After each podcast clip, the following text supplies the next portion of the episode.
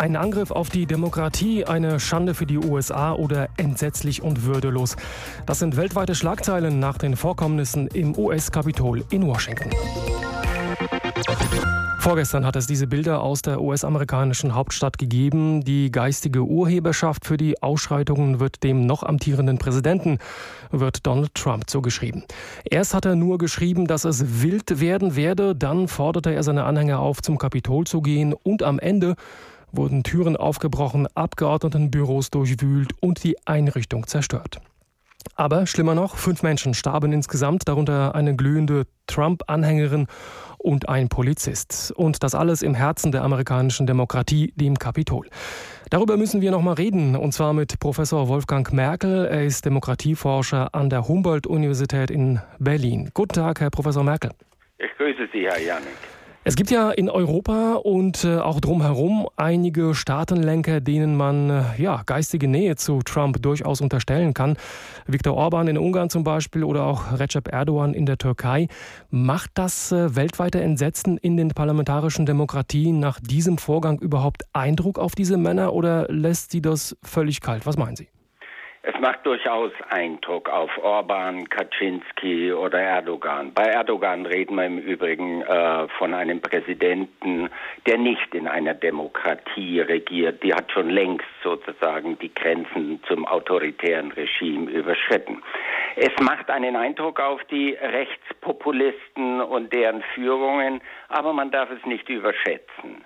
Die äh, Rechtspopulisten in Europa, ob Ost oder West, sind das aus eigener Kraft geworden. Sie haben nicht den Präsidenten der Vereinigten Staaten gebraucht, also auch mit einer Abdankung äh, von Trump wird es nicht zu einer Abdankung dieser rechtspopulistischen Führungskräfte kommen.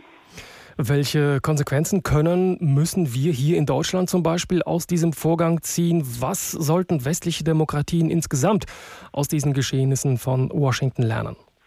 Na, ich höre jetzt in allen möglichen Kommentaren, die Demokratie muss wachsam sein. Das muss sie in der Tat. Die Frage ist, was wachsam sein tatsächlich heißt.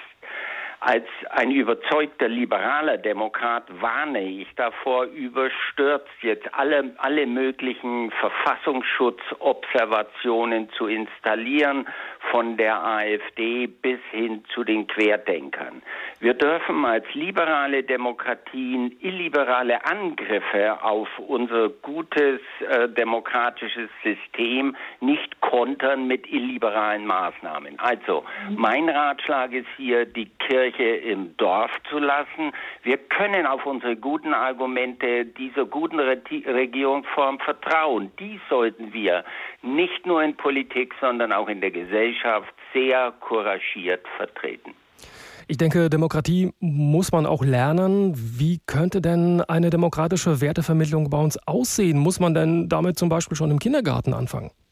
Ob das im Kindergarten geschehen äh, soll, wage ich zu bezweifeln, aber durchaus in den Schulen sehr viel stärker. Wir haben traditionell schon immer einen Religionsunterricht gehabt und erst in den 60er oder 70er Jahren kam Sozialkunde und ähnliches in die Schulen hinein. Wir müssen früher anfangen und Demokratie heißt ja nicht nur Wissen über Wahlen und Institutionen, sondern das heißt vor allen Dingen Toleranz, Miteinander. Und da können wir tatsächlich im Kindergarten anfangen, denn wir wissen heute, eine der großen Krankheiten unserer Demokratie ist, dass die Gesellschaft immer mehr in unterschiedliche Lager auseinanderdriftet, die sich nichts mehr zu sagen haben. Aber was können Demokratien denn tun, um äh, Menschen, die zur Sympathie für autoritäre Regierungen neigen, von den Segnungen der Demokratie zu überzeugen? Wenn man am Existenzminimum zum Beispiel steht und äh, perspektivlos ist, dann ist die Pressefreiheit zum Beispiel, um nur ein Beispiel zu nennen, für solche Menschen ziemlich weit weg und auch sehr abstrakt. Ich stimme Ihnen zu, aber wir sollten nicht sofort den Fehler machen zu sagen, diejenigen, die an der untersten sozialen Skala bei uns in der Gesellschaft leben, sind die besonders affinen, sagen wir, die besonders zugeneigten zu autoritären Regierungsweisen. Das ist nicht so ganz einfach. Es ist eher die untere Mittelschicht, die solche äh, äh, Attitüden und Wertekonstellationen entwickelt. Was die Demokratie tun kann, ist, sie muss Fairness zeigen. Und da bin ich durchaus bei Ihrem Punkt. Sie muss eine gerechtere Verteilung nicht nur der Einkommen, sondern der Lebenschancen in unserer Gesellschaft garantieren. Aber sie muss vor allen Dingen auch äh, tolerant agieren. Wenn ein Staat intolerant agiert, dann gibt er kein besonders gutes Beispiel dafür in die Gesellschaft hinein. Also selbst wenn wir uns angewöhnt haben, von Klima- und Corona-Leugnern zu sprechen, sollten wir auch mit solchen Begriffen durchaus vorsichtig sein. Wir grenzen zu stark aus.